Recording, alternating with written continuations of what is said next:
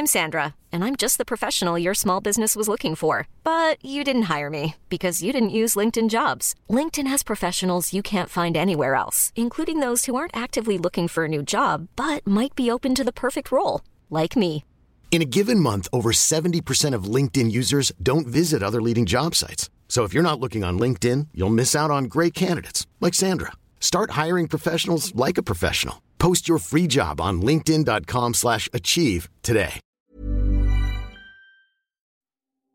Wir werden in unserer Bildsprache weggehen vom tränenden äh, Kinderauge, wie wohl jeder Fundraiser sagt, Kinder bringen es immer, die Bilder mit Kindern bringen immer den Erfolg. Nein, da muss auch Perspektive drin sein, denn das ist das Ziel äh, für die Arbeit des UNHCR, den Menschen natürlich an erster Stelle Nothilfe, Schutz und Sicherheit zu geben, aber natürlich auch eine Lebensperspektive. Think Beyond der Podcast rund um interne Kommunikation. Hallo zu einer neuen Folge von Think Beyond. Hier sind wieder Desiree und Philipp und wir haben heute wieder einen interessanten Gast dabei, der ein großes Portfolio an verschiedenen Themen mitbringt. Wenn man auf seinen Lebenslauf blickt, sieht man, dass er in den Bereichen Recht, Politik und auch Wissenschaft unterwegs ist. Heute ist er Geschäftsführer der UNO Flüchtlingshilfe, hat aber auch einen reichen Erfahrungsschatz äh, sammeln können als Journalist, Anwalt, Sprecher, Staatssekretär und Hochschuldozent. Herzlich willkommen, Peter Ruhnstruth-Bauer. Schön, dass Sie heute hier sind. Hallo, ich freue mich, dass ich da bin. Schön, auch von meiner Seite herzlich willkommen. Schön, dass Sie hier sind. Ähm, ja, und wir sehen, in Ihrem Leben waren Sie viel in der Politik unterwegs und haben auch Berührungspunkte zu Themen der Rechtswissenschaften und der Kommunikation. Was ist aus Ihrer Sicht der rote Faden, der sich durch Ihr Leben zieht? Kommunikation. Kommunikation, Kommunikation. Und zwar auf ganz verschiedenen Ebenen, äh, in ganz verschiedenen Bereichen und eigentlich immer wieder als Antwort für viele Herausforderungen in diesen ganz unterschiedlichen Bereichen.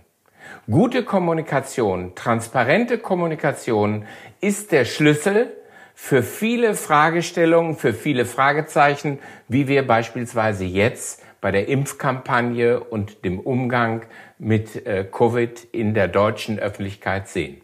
Da, daran schließt so ein bisschen äh, an, würde ich gerne nachfassen. Welche Bedeutung spielt die Kommunikation einerseits, um extern erfolgreich zu sein, um beispielsweise die gewünschten Inhalte und Botschaften zu vermitteln, aber auch ähm, äh, um als Organisation selbst intern erfolgreich zusammenzuarbeiten und äh, ja gemeinsam eine Linie oder Kompromisse zu finden? Das ist beides gleichgewichtig wichtig. Intern muss ich kommunizieren, genauso wie extern. Das klappt nicht immer so, wie man sich das vorstellt. Das hat nicht immer die äh, Möglichkeit, dass damit alle auf dem gleichen Informationsstand sind. Aber es besteht immerhin das Bemühen, durch diese verschiedenen internen Kommunikationskanäle alle im großen Team, in der großen Mannschaft, im großen Ministerium, in der Belegschaft mitzunehmen. Und da ist es egal, an welcher Stelle man steht. Äh, interne Kommunikation ist Voraussetzung für eine erfolgreiche Zielerreichung, welcher Art auch immer. Haben Sie aus Ihren Praxiserfahrungen heraus den Eindruck, dass dem Thema interne Kommunikation ähm, die gleiche Aufmerksamkeit gewidmet wurde wie der externen Kommunikation? Ähm, oder ähm, was, was haben Sie da für Erfahrungen gemacht? Na, wenn ich so zurückblicke, dann würde ich sagen, ja, das ist heute, hat das einen wesentlich größeren Stellenwert als beispielsweise vor 20 Jahren. Äh, da hat sich eine Menge getan, aber äh, das, was ich auch festgestellt habe, ist, dass äh, beispielsweise in öffentlichen Verwaltungen, in hierarchisch aufgebauten Organisationen natürlich die interne Kommunikation, die bereits über äh, Diskussionslinien, über Beschlusslagen etc. informiert, und zwar alle gleichmäßig informiert, möglicherweise bei dem einen oder anderen Hierarchen in der Leiter auf dem Weg nach ganz oben, äh, das missverstanden wird, weil er sich eigentlich als Informationsmonopolist für sein Team ansieht und er nicht möchte, dass seine Kolleginnen und Kollegen von vornherein auch auf dem gleichen Informationsstand sind. Das ist nicht immer so, aber das war anfangs durchaus eine Hürde, die zu nehmen war äh, im Bereich der internen Kommunikation. Also ähm, sagen Sie, ähm, wenn ich Sie richtig verstehe, das ist ein Stück weit auch eine kulturelle Frage, eine Frage der Organisationskultur. Denken Sie, ähm, eine bestimmte Art von Organisationskultur ist die Organisationskultur oder auch Kommunikationskultur der Zukunft? Ein äh, offenes, transparentes Herangehen in der internen wie in der externen Kommunikation ist sicherlich ein Schlüsselfaktor für die Zukunft. Und für die Organisation ist es äh, das Bestreben, und das können wir ja überall lesen in Organisationsanalysen, das Bestreben, äh, Silo-Denken zu verhindern. Und äh, das ist in vielen Organisationen, obwohl man es überwinden will, immer noch der Fall. Und selbst in kleineren Bereichen ist es so, dass äh, man versucht, innerhalb seiner Untergruppierung, innerhalb seines Teams irgendetwas zu stemmen, sich abzusetzen von den anderen Teams und weniger den Blick aufs große Ganze zu haben. Da gibt es das Missverständnis, äh, dass man das eigentlich ja nicht haben muss, weil die da oben haben das ja dann schon. Die gucken ja auf die Gesamtheit, aber das ist falsch. Ich muss von Anfang an äh, sehen, dass ich äh, möglichst viele Kolleginnen und Kollegen mit an Bord hole, wenn es um äh, Möglichkeiten geht, wie kann ich alle informieren, wie kann ich alle mitnehmen, um äh, eben gesetzte Ziele tatsächlich zu erreichen. Wie würden Sie das sehen? Warum gab es diese Änderungen? Warum wird das jetzt immer wichtiger, dass man alle mitnimmt? Das war es eigentlich immer. Nur äh, das hat so, äh, glaube ich, vor 20, vor 30 Jahren in dieser Intensität, wie das heute der Fall sein muss, äh, eben einfach noch nicht gegeben. Äh, für die interne Kommunikation gilt das. Und da spielt natürlich auch eine Rolle die externe Kommunikation.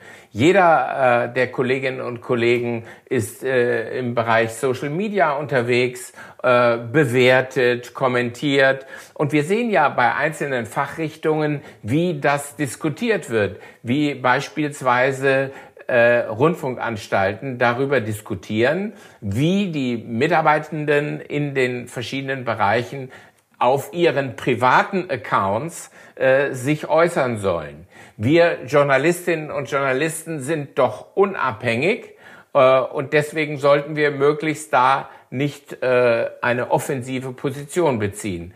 Das ist eine äh, absolute Mehr, wie ich glaube, und äh, das ist auch ein hilfloser Versuch, diese Breite und Dichte an Informationen äh, irgendwie zu steuern und zu lenken. Nein, das Gegenteil ist der Fall. Äh, die breite äh, Diskussion und die breite Öffentlichkeit führen auch mit dazu, dass auch intern natürlich die Ansprüche auf interne Kommunikation ganz andere heute sind, als sie das noch vor wenigen Jahrzehnten waren. Nun ähm, haben Sie ja beruflich tiefe Einblicke in verschiedenen Bereichen sammeln können, im Bereich ähm, äh, des, des Rechts, ähm, der Politik oder auch Demokratie, der Wissenschaft und im Bereich auch ähm, von Unternehmen. Im Unternehmenskontext unterscheidet sich aus Ihrer Sicht die Bedeutung von Kommunikation in diesen Bereichen? Also gibt es da Nuancen, die Sie äh, sozusagen ähm, identifizieren? Oder sagen Sie, das ist eigentlich ähm, überall gleich? Na, ich glaube schon, es gibt individuelle Unterschiede, die sich einfach aus der Thematik oder aus der Herausforderung ergeben. Wir beispielsweise in der UNO-Flüchtlingshilfe äh, sind angetreten vor 41 Jahren, um den UNHCR bei seinen weltweiten lebensrettenden Einsätzen finanziell zu unterstützen. Über lange Jahrzehnte sind wir aus Sicht des UNHCR eine reine Spendenorganisation gewesen. Wir haben die Hand aufgehalten und haben den Menschen gesagt, gib mir Geld, damit ich äh, helfen kann, mithelfen kann, dass äh, Flüchtlingen es besser geht, dass sie Schutz und Sicherheit finden, etc. Heute ist das ein vollkommen falscher Ansatz, weil jede und jeder, der einen Euro gibt, wissen will, was passiert mit diesem Euro? Wo geht der hin? Wo wird der verwandt? Warum geht der dahin und nicht dorthin? So, das heißt, wir sind nicht eine Spendenorganisation als NGO, sondern wir sind eine NGO, die nicht nur die Gesellschaft mobilisiert für die äh, Arbeit des UNHCR, nicht nur die Gesellschaft mobilisiert für eine finanzielle Unterstützung für Projekte für Geflüchtete in Deutschland selbst, weltweit und in Deutschland selbst, sondern wir sind auch ganz klar Informationsgeber. Wir wollen an der Bewusstseinsbildung der öffentlichen Debatte teilhaben und wollen kompetenter Informationsgeber sein und nur beides zusammen. Kommunikation, sprich hier Information und Fundraising führen dann zu dem Erfolg, äh, dass wir die Projekte in Deutschland genauso wie die weltweite Arbeit des UNHCR erfolgreich unterstützen können. Ähm, haben da NGOs und ehrenamtliche Organisationen, also sagen wir mal kurz gesagt Organisationen, die einfach jetzt nicht so eine riesigen ähm, Budgets haben, ähm, überhaupt eine realistische Chance, sich in der Kommunikation zu behaupten, wenn auf der anderen Seite beispielsweise jetzt Top-BeraterInnen äh, mit riesigen Budgets ihre Kommunikation durchplanen? Ist das in irgendeiner Form ein Problem für die Demokratie? Also dass Positionen und Botschaften, die ja eigentlich gleichberechtigt in die Debatte einfließen sollten, sich nicht so durchsetzen können, einfach aus Budgetgründen. Äh, richtig. Und äh, das ist auch ein Problem und eine Herausforderung. Und wenn ich vorhin so auf die Social-Media-Kanäle abgehoben habe, dann tue ich das nicht äh, unkritisch. Natürlich sehe ich, dass da eine Bubble ist. Natürlich sehe ich, wie äh, Algorithmen äh, Informationen auch mitsteuern können. Und ich erwarte auch äh, beispielsweise von der Politik, aber auch von der öffentlichen Debatte, dass sie sich damit auseinandersetzen. Aber es ist auf der anderen Seite auch so, dass das für uns beispielsweise als NGO äh, neue Kanäle eröffnet. Und äh, da wir äh, diesen Kurs, dass wir Information und Fundraising ganz eng miteinander verknüpfen und gemeinsam betrachten und damit natürlich auch kompetenter Informationsgeber sein wollen, äh, bauen wir Vertrauen auf. Und äh, wenn man Vertrauen aufbauen kann für seine Organisation, für seine Marke, äh, dann hat man möglicherweise eben auch den notwendigen, leider muss ich sagen, notwendigen Erfolg, äh, den wir eben äh, brauchen, weil wir äh, die Arbeit des UNHCR so dringend unterstützen müssen. Nur die Hälfte der äh, benötigten Gelder sind jedes Jahr finanziert beim UNHCR. Die Hälfte. Und 80 Millionen Menschen sind auf der Flucht. Die Herausforderungen sind also immens und die Kommunikation kann mit dazu beitragen, dass wir die richtigen Antworten in diesem Bereich finden. Ist das ähm, gerade auch ähm, für eine Organisation ähm, wie das UNHCR ein Problem, ähm, äh, dass man damit ja letztendlich auch Spendengelder ähm, äh, letztendlich dafür auch einsetzen muss, überhaupt erstmal auch ja, Geld in die Kommunikation zu stecken, um da auch ähm, ja, auf, einer, auf einer ähnlichen Ebene sozusagen sich mit äh, politischen KontrahentInnen auseinandersetzen zu können. Wie, wie gehen Sie damit um? Wie wird sowas auch nach außen kommuniziert? Indem man sehr, sehr transparent darüber informiert. Ob das für den UNHCR wirklich ein Problem ist, äh, kann ich erst an zweiter Stelle beantworten. Ich kann es beantworten für uns als äh, deutsche NGO. Natürlich äh, belegen wir mit Wirtschaftsprüfung, mit Spendensiegel, mit Mitgliedschaften bei Transparency auf äh, Cent und Euro, wie wir was einsetzen. Aber wir müssen natürlich auch gucken, dass die äh, beispielsweise die Verwaltungskosten oder die Informationskosten nicht überborden dürfen. Und dafür gibt es ja beim Deutschen Spendenrat genauso wie beim DZI, den beiden großen Spendensiegelorganisationen, äh, Maßstäbe und Prüfungen der jeweiligen äh, Jahresabschlüsse, so dass man das Spendensiegel tatsächlich nur dann erhält, wenn man in einem bestimmten Rahmen sich bewegt. Und das tun wir und wir sind bei beiden Organisationen Mitglied und wollen damit auch ganz deutlich machen, jeder Spenderin und jedem Spender, ja, wir geben Geld für die Informationen aus. Wir halten das aber auch für notwendig. Nicht nur für notwendig, um äh, neue Spenden einwerben zu können und damit die Arbeit zu unterstützen des UNHCR, sondern auch um die öffentliche Debatte weiter mit Fakten statt mit Fake News zu versorgen. Und äh, da haben wir gute Beispiele aus den letzten drei, vier Jahren, wo wir diesen Kurs komplett verändert haben. In unserer Website gibt es einen Faktencheck, der durch die Decke geht jeder und jede, die äh, zu bestimmten Fragen äh, Informationen sucht, geht auf diese Seite. Wir sind ganz oft gefragt, wenn es eben geht um die Situation von Flüchtlingen, egal wo es stattfindet. Und wir dann natürlich gemeinsam mit dem UNHCR die richtigen Antworten geben können. Und äh, nur dann, wenn man dieses Vertrauen tatsächlich aufbaut, dann kann man auch äh, letztlich äh, anschließend sagen, so, wenn du das verstanden hast, wenn du siehst und einordnen kannst, dann kann ich dich auch fragen, und äh, wie sieht es aus? Kannst du mit äh, helfen, dass die 900 äh, Rohingya, die aus Myanmar von heute auf morgen nach Bangladesch, einem der ärmsten Länder der Welt, äh, fliehen mussten. Wie können wir denen helfen, dass die vor Ort eben äh, nicht alleine getragen von der Zivilgesellschaft Bangladeschs, sondern unterstützt durch den UNHCR äh, Schutz und Sicherheit finden? Ganz ähm, interessanter, wichtiger Punkt aus meiner Sicht, den, den Sie da ansprechen, der auch nochmal die Bedeutung von Kommunikation unterstreicht. Ne? Es geht nicht nur äh, darum, Gelder direkt äh, zu sammeln, um die irgendwo hinzugeben, sondern natürlich auch Meinungen ähm, äh, zu bilden, aufzuklären, zu informieren.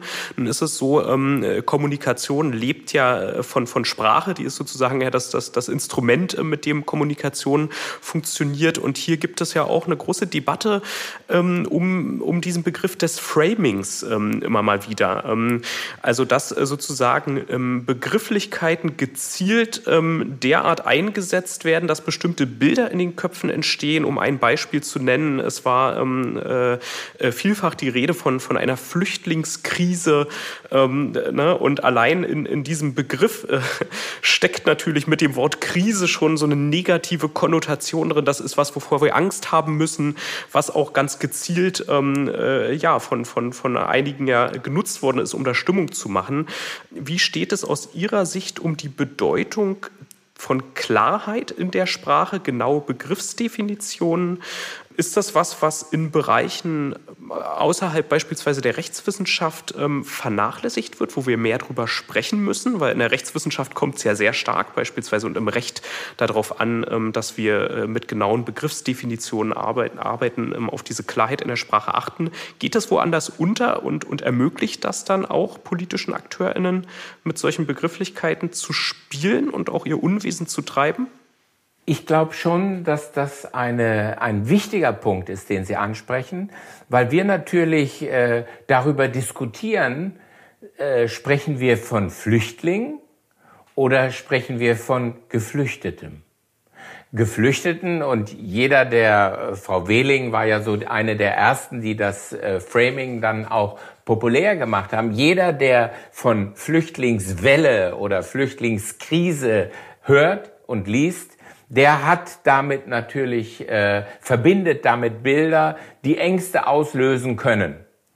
Geflüchteter hat ein ganz anderes Konnotat und trotzdem achtet und gerade äh, der UNHCR achtet sehr genau auf die äh, Begrifflichkeit, indem er eben von Flüchtling spricht, weil Flüchtling für den UNHCR jemand ist, der den Status eines Flüchtlings nach der Genfer Flüchtlingskonvention hat.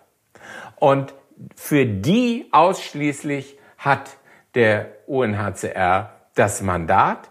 Er kümmert sich natürlich auch um die große Zahl der äh, innerhalb eines Landes Flüchtenden, nicht nur denen, die außer Landes in Sicherheit gehen, sondern natürlich gibt es auch Menschen, die von A nach B im eigenen Land flüchten müssen, um dort Schutz und Sicherheit zu finden.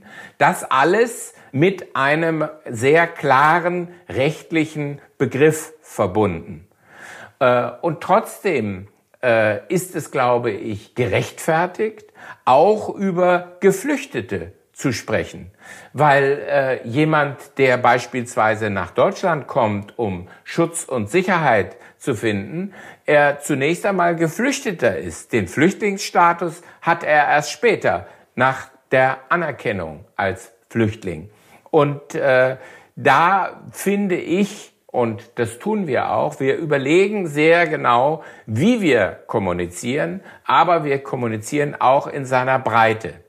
Sie haben, Herr Barth, gesagt, möglicherweise äh, sein Unwesen damit treiben. Ja, das kann auch sein, dass jemand sein Unwesen äh, damit treibt. Ich habe gerade über uns äh, in einem sehr bekannten Berliner äh, rechtspopulistischen äh, von einem ehemaligen Journalist gegründeten Blog gelesen, wie wir als UNO-Flüchtlingshilfe eben äh, unberechtigte äh, Schutzsuchende hier unterstützen.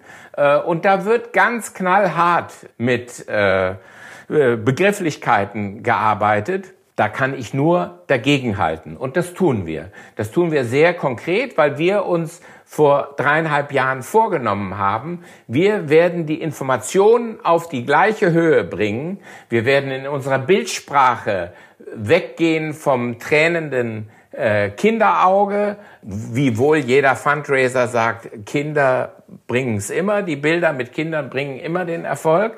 Nein, da muss auch Perspektive drin sein, denn das ist das Ziel. Äh, für die Arbeit des UNHCR, den Menschen natürlich an erster Stelle Nothilfe, Schutz und Sicherheit zu geben, aber natürlich auch eine Lebensperspektive.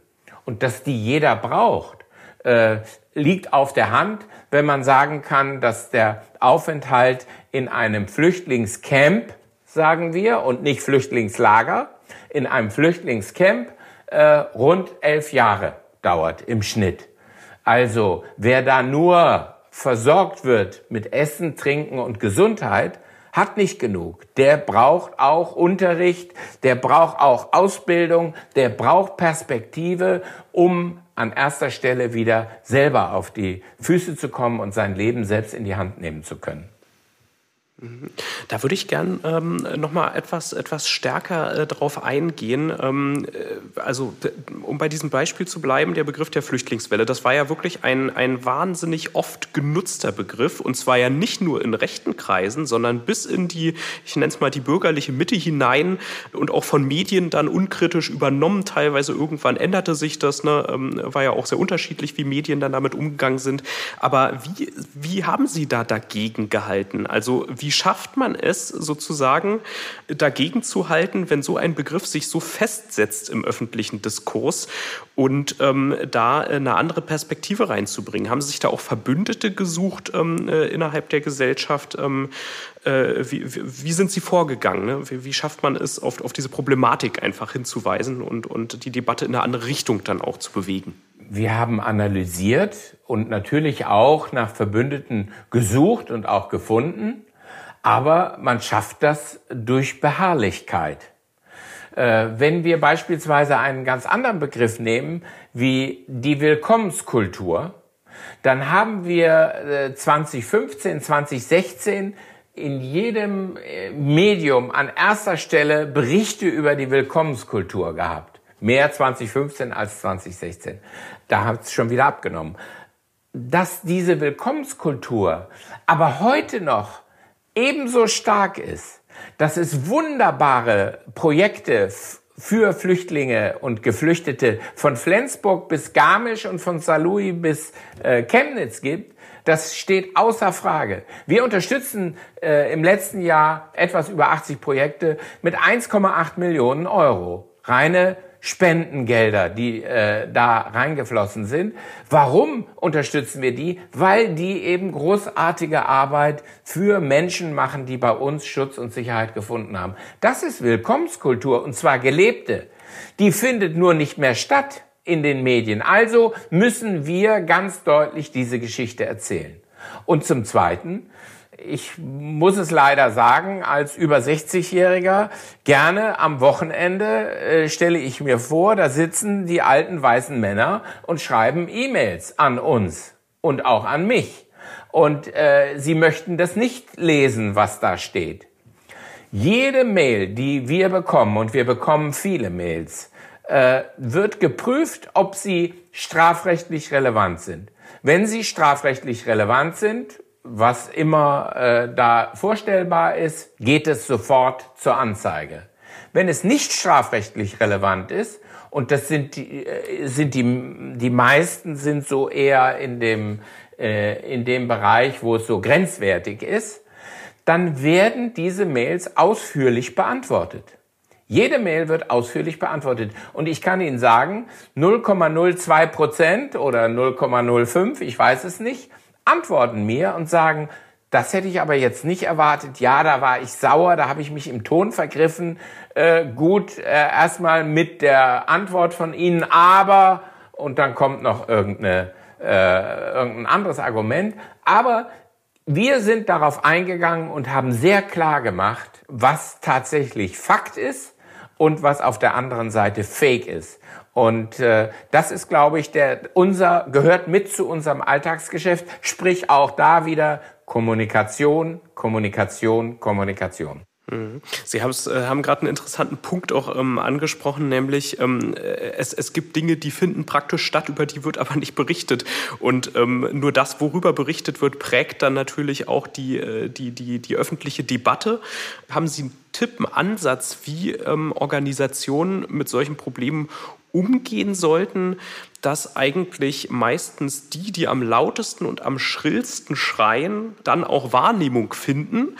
Das, das ist ja, äh, ja, äh, sag ich mal, ein Ablauf ähm, von Kommunikation, der nicht mal nur in der externen Kommunikation eine Rolle spielt, sondern der insgesamt ähm, sich, sich so Bahn gebrochen hat, dass eigentlich ähm, äh, die Dinge, die, die am kontroversesten, am polarisierendsten sind, es in die Debatte schaffen, eigentlich die äh, gerade auch abgestuften ähm, Positionen, die dann vielleicht auch versuchen, Schärfe aus äh, Debatten rauszubringen, sie zu versachlichen, dass die es schwer haben. Haben Sie Tipps, wie man damit umgehen kann?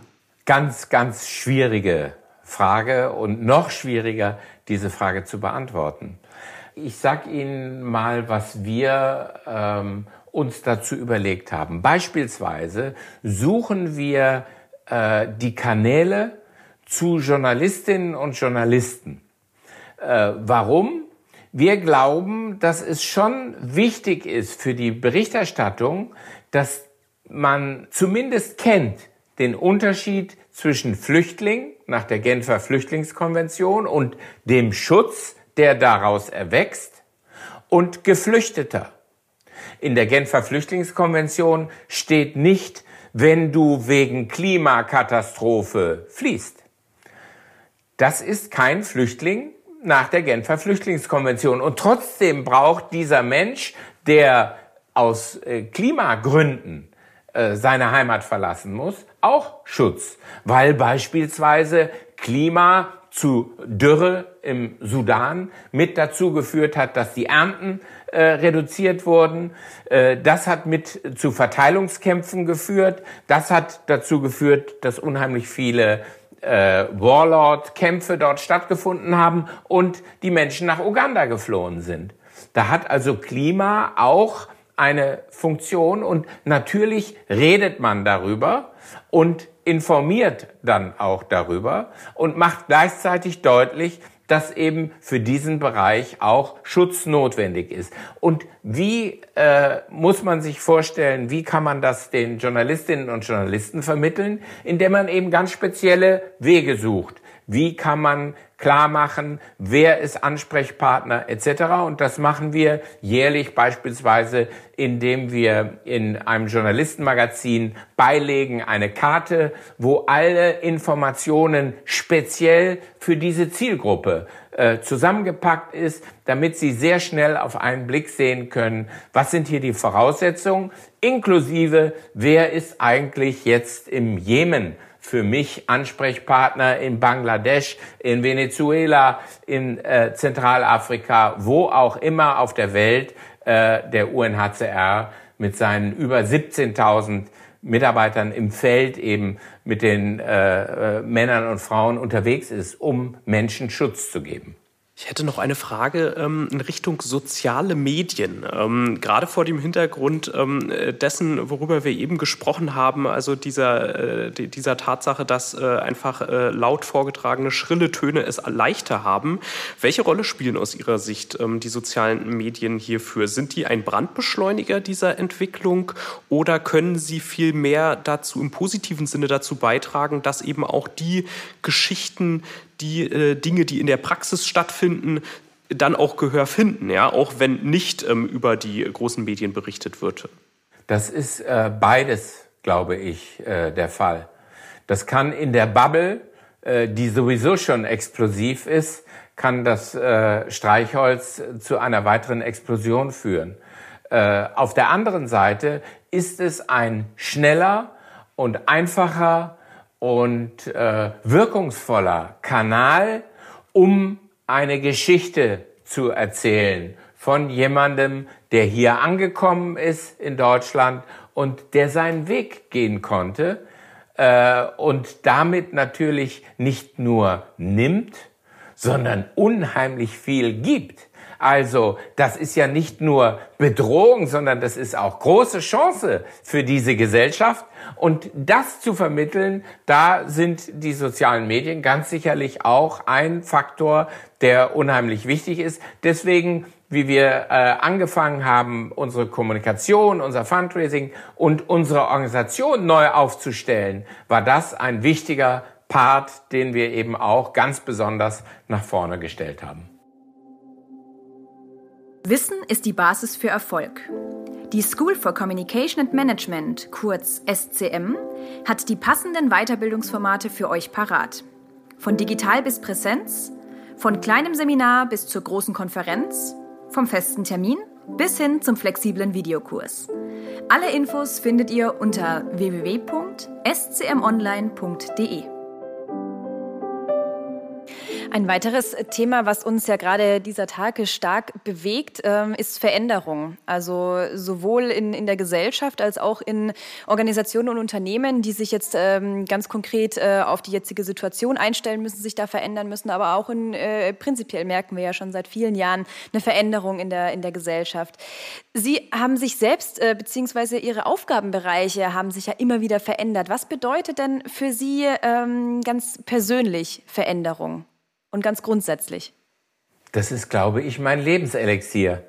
Wenn ich nicht äh, mich neuen Herausforderungen stelle und auch bereit bin, mich darauf einzulassen und dazu zu lernen, dann äh, ist, ist, glaube ich, wenig Perspektive. Ich sehe eher die äh, Herausforderung darin, äh, deutlich zu machen, dass man sich auch als eine Organisation, und da ist es egal, wo ich tätig war, das gilt für ein Unternehmen oder eine Agentur, ganz genauso wie für den Wissenschaftsbetrieb oder eben auch für eine NGO oder ein Ministerium, eine Landesverwaltung oder eine Bundesverwaltung, vollkommen egal, wo ich überall war, über eine ja immerhin Strecke von fünf oder sechs Jahren, das waren ja immer längere Stationen, dass natürlich ein Veränderungsprozess nicht nur notwendig ist, und zwar nicht deswegen, weil man alles besser weiß und äh, äh, neue Besen gut kehren, sondern weil äh, Organisationen, um erfolgreich zu sein, sich den veränderten Bedingungen absolut anpassen müssen. Und sie müssen sehen, stimmt das eigentlich noch, wie wir verfahren? Ist es eigentlich noch richtig, dass wir äh, unsere Informationen so monopolisieren in unserer Struktur und dann äh, je nach Gutdünken nach unten weiterreichen? Oder ist es nicht richtiger, schnell äh, dafür zu sorgen, äh, dass beispielsweise die Kommunikatoren äh, wissen, was ist und damit auch gleichzeitig auf Hürden und Hindernisse aufmerksam machen können.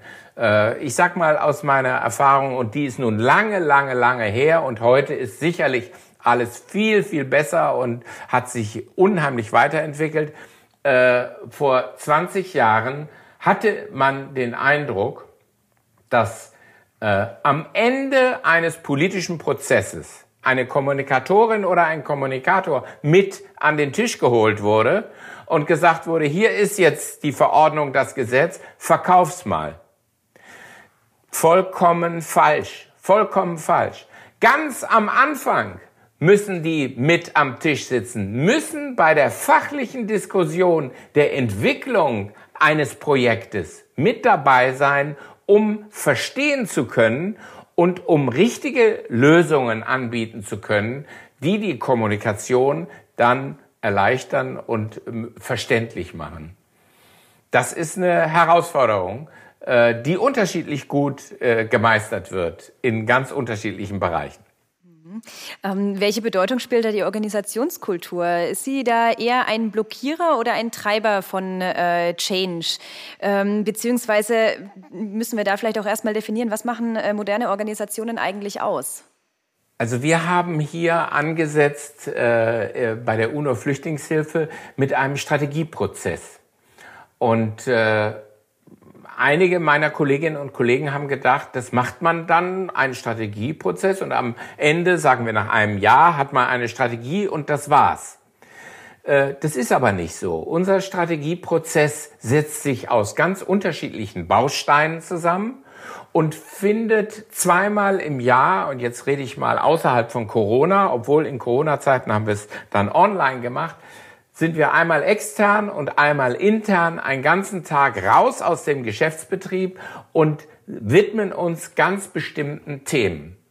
Dazu gehört eine monatlich stattfindende Zukunftswerkstatt, in dem man vollkommen frei von Finanzen, äh, Finanzüberlegungen und vollkommen unter dem Verbot die vorherige Meinungsäußerung irgendwie negativ oder positiv zu bewerten, äh, frei denken kann und mal spinnen kann, was passiert eigentlich in fünf Jahren, wie können wir da die und die und die Menschen erreichen.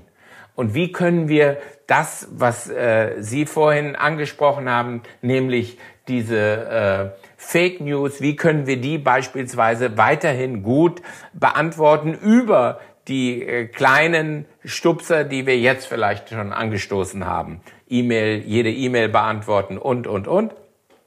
Und das ist ein Prozess, der natürlich immer wieder aufrührt und immer wieder in Bewegung hält und das eben nicht nur jede Einzelne und jeden Einzelnen von uns äh, aus dem gesamten Team, sondern wirklich alle im gesamten Team, damit inklusive natürlich meiner Person, äh, in einem Bewegungsprozess sein müssen, um die richtigen Antworten zu finden. Und da war es für mich schon ganz interessant zu sehen, wie die NGO-Welt tickt. Die tickt, jede Welt tickt ja ein bisschen anders. Und ich habe so den Eindruck, dass es unheimlich äh, äh, angesagt ist, über Digitalisierung und äh, all die Fragen zu sprechen aber tatsächlich die Übersetzung in unseren operativen Alltag nicht stattfindet.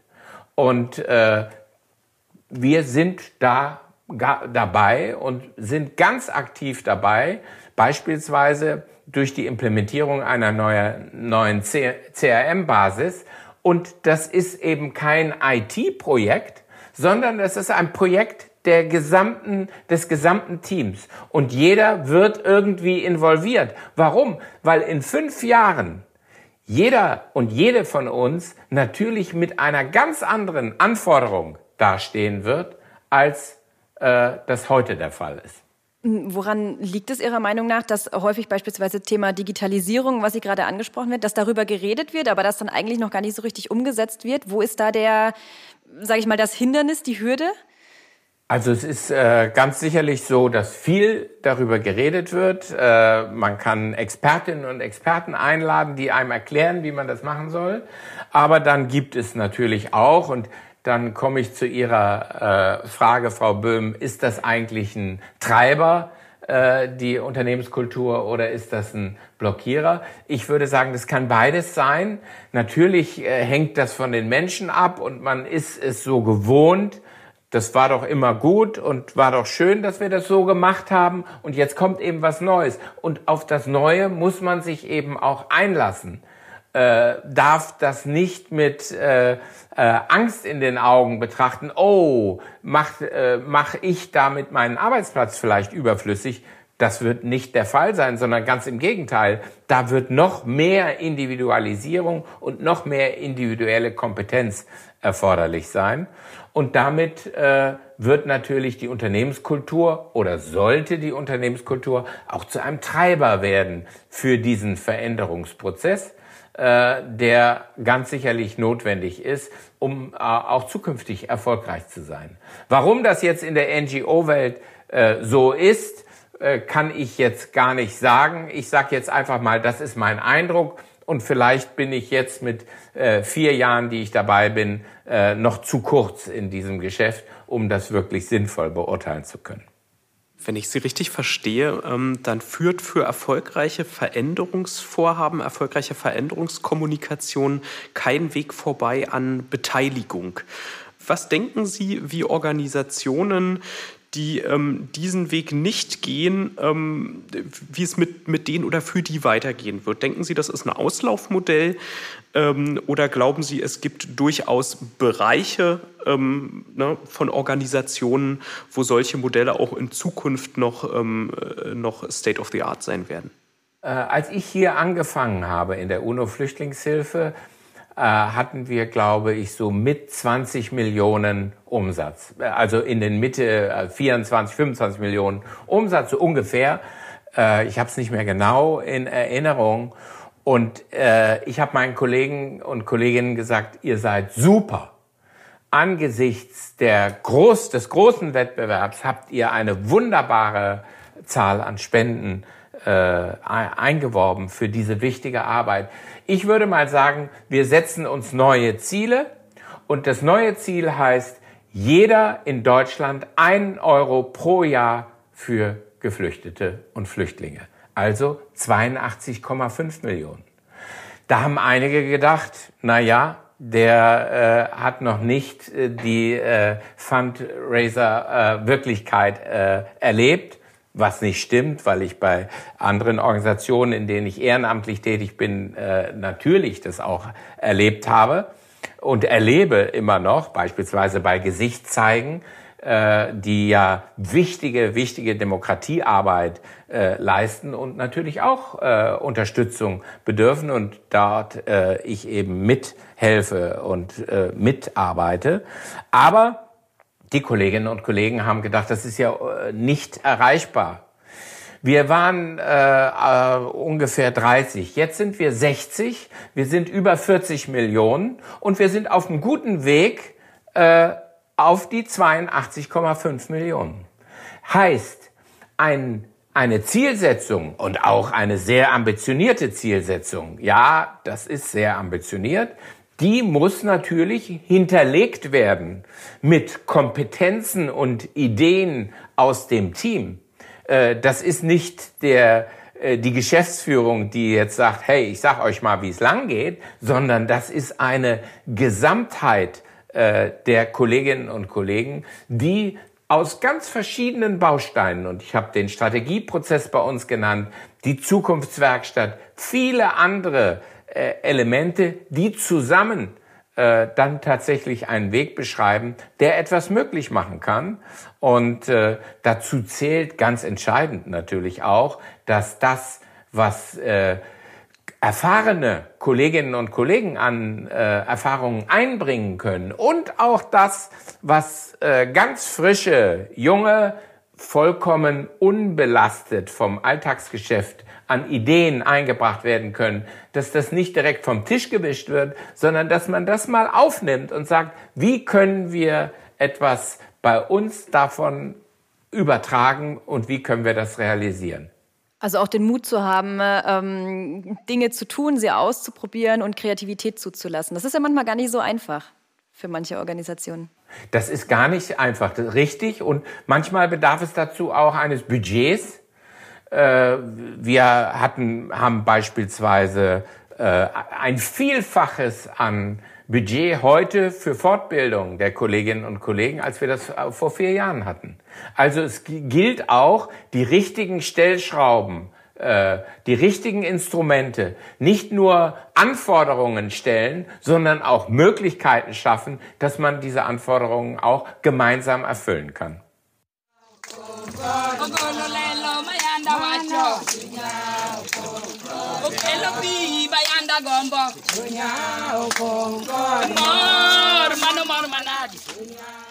Das war der Freudengesang der Frauen und Männer im kenianischen Dorf Kasimori am Viktoriasee. Aber warum der freudige Gesang?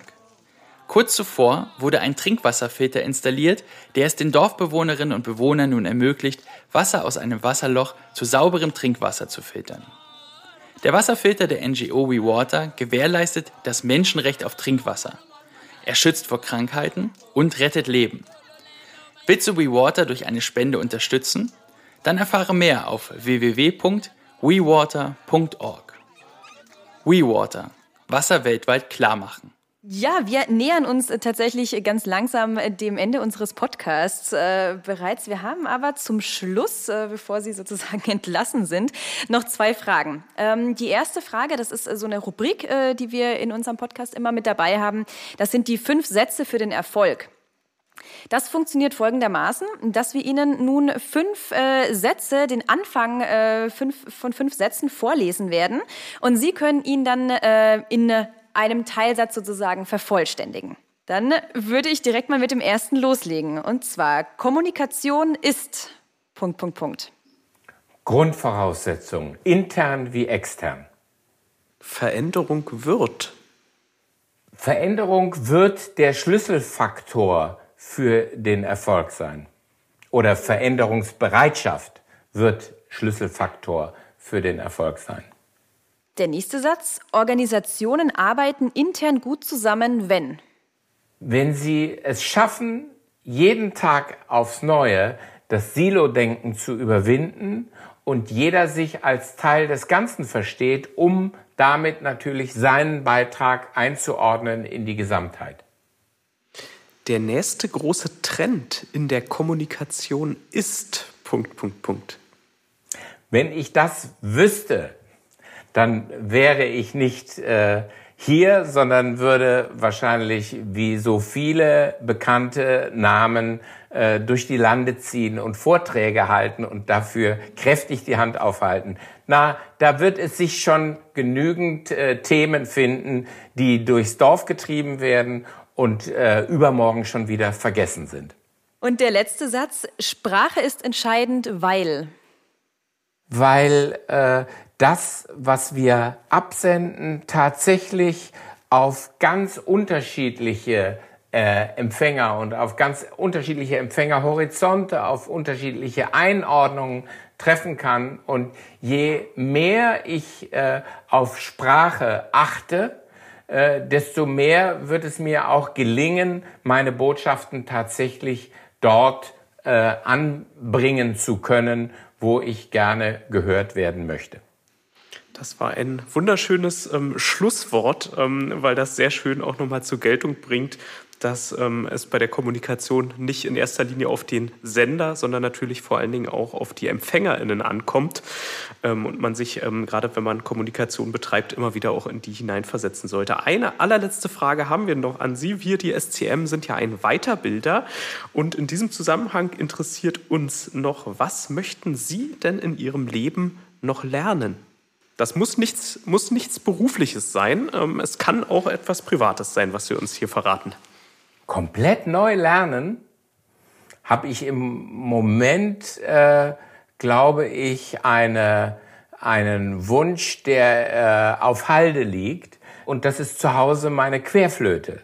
Und die müsste äh, schon längst wieder rauskommen. Aber als, äh, und da sehen Sie, wie lange sie schon liegt, als die ersten äh, funkgesteuerten Kopfhörer äh, kamen, äh, habe ich den von meiner Frau direkt geschenkt bekommen, weil sie das nicht mehr hören konnte, wenn ich so laut äh, mit dem Orchester gespielt habe und dazu die Flöte äh, genutzt habe. Sie wollte dann doch äh, ihre Ruhe haben. Also Flöte, Querflöte, äh, musizieren, gemeinsam mit anderen musizieren, äh, ist eine wunderbare Geschichte. Und wenn ich das noch äh, äh, tun könnte, dann wäre das prima. Vielen Dank, Peter Runstruth-Bauer, für diese spannenden Einblicke. Ähm, ja, wer äh, noch mehr erfahren möchte, ähm, der ähm, sei verwiesen an dieser Stelle auf die 16. Ausgabe unseres Beyond-Magazins. Ähm, dort wird es nämlich ein Porträt von Ihnen geben. Ähm, und ähm, ja, da wird es sicherlich noch den ein oder anderen weiteren spannenden Punkt nachzulesen geben. Vielen Dank. Vielen lieben Dank. Ich danke Ihnen. Think Beyond, der Podcast rund um interne Kommunikation.